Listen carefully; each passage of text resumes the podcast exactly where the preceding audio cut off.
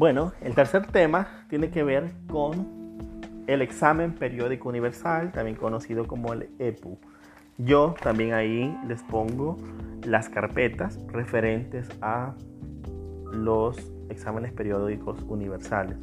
Pues bien, el examen periódico universal es también otro mecanismo de control, de vigilancia del cumplimiento de los derechos humanos y se presenta ante el comité, ante el Consejo de Derechos Humanos, es decir, el máximo referente de derechos humanos que ve básicamente a nivel general lo que es eh, las condiciones y la situación de los derechos en los determinados países.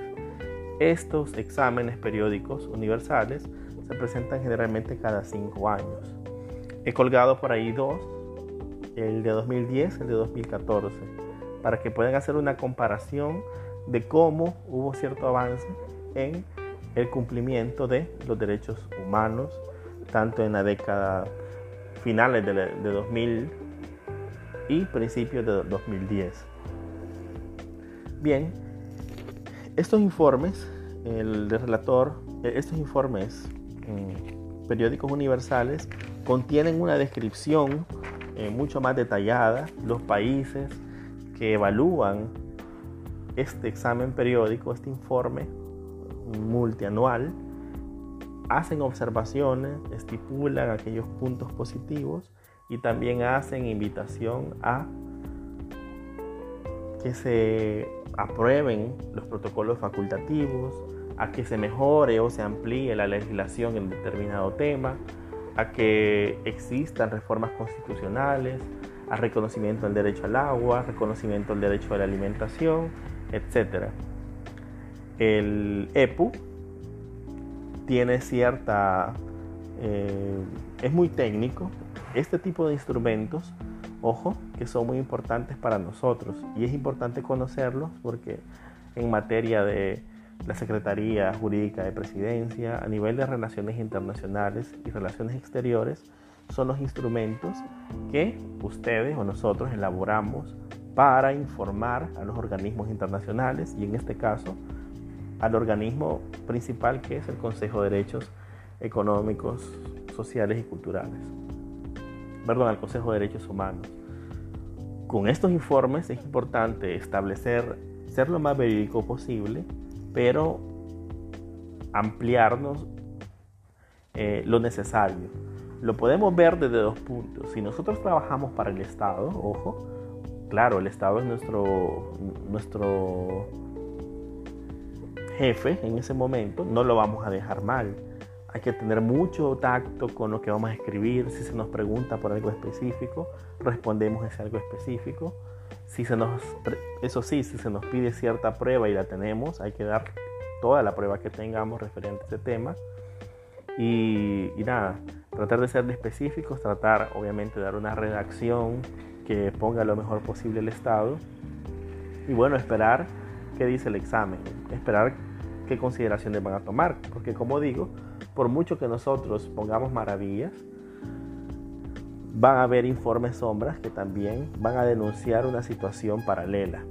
Por otro lado, si nosotros trabajamos en organismos internacionales, organismos eh, no gubernamentales, vigilantes de los derechos humanos, nuestra redacción debe ser también objetiva, es decir, no tiene que ir a, matar al Estado, porque no, al contrario, tiene que ser lo más objetiva posible, pero también señalando aquellos aspectos donde no hemos visto voluntad política, donde no hemos visto avances reales o incluso hemos visto retrocesos.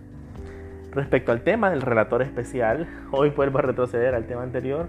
Ojo que con la situación de los medios de comunicación, muy probablemente venga en estos meses algún relator especial que tenga que ver con libertad de prensa o con el derecho de libertad de expresión, así que muy probablemente tengamos en los próximos meses la visita de este relator, así como relator del pacto del comité eh, para verificar el asunto de las detenciones ilegales, así que siempre estamos constantemente siendo evaluados. Ojo, estos mecanismos son interesantes, son importantes, nos señalan un camino a seguir. Eh, no es que sean judiciales, Ojo, porque no son judiciales como la Corte Interamericana, recuerden, o, como ni siquiera las recomendaciones de la Comisión, sino como la Corte. Ojo, no tienen esa, esa facultad jurisdiccional, pero nos señalan un camino y por otro lado nos dejan en bien frente a la comunidad internacional. Las organizaciones internacionales, sobre todo la ONU, está buscando esos mecanismos para, para incentivar el uso, las mejoras en los derechos humanos. Pero es difícil, puesto que al final de cuentas, quien vota, quien decide, terminan siendo los estados. Es decir, la ONU no puede decir, van a hacer esto y punto. ¿Por qué? Porque todas las resoluciones, todas las decisiones que tome la ONU van a ser tomadas a mano alzada por los mismos representantes de esos estados que esté evaluando. Así que tenemos que tener mucho ojo con, con la evaluación y con la forma en que, que vemos a la, organización está bien, tiene fallas, tiene ciertas dificultades, ha cometido errores graves como vamos a ver en los siguientes periodos, pero ojo que hace un esfuerzo interesante. Y si la gente se va a los EPU, si la gente se va a, a los informes de relator especial, si la gente se va a los informes de organismos de tratados, va a observar que la ONU, que los organismos internacionales están constantemente diciendo al Estado, mire, arregle el camino, mire, mejora este punto, mire, contribuya más, eh, mejora este aspecto. Y no son solamente adornos como alguna gente que no conoce va y dice, De hecho, vuelvo, no es que me, bueno, respecto al presidente, se recuerda que el año pasado decía, no, que la, básicamente dijo la ONU no sirve.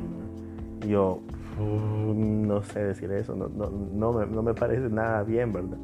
Incluso recordemos que evita guerras. En el Consejo de Seguridad hace unos años se, se hablaba de, de una posible invasión a Siria y por ejemplo por un voto de reserva de Bolivia y de China se evitó. Es decir, sí, sí es, tiene las facultades importantes y potentes en la organización. La cosa también es la voluntad política y esa relación que tiene con sus eh, benefactores, es decir, los que aportan más al organismo terminan siendo las grandes potencias, entonces terminan teniendo un peso mayor, ¿verdad? En fin, esto tiene que ver con el EPU. Van a haber dos puntos en disputa, eh, las indicaciones las voy a dar más tarde, así que chequen las carpetas y escuchen estos podcasts. Muchas gracias, saludos.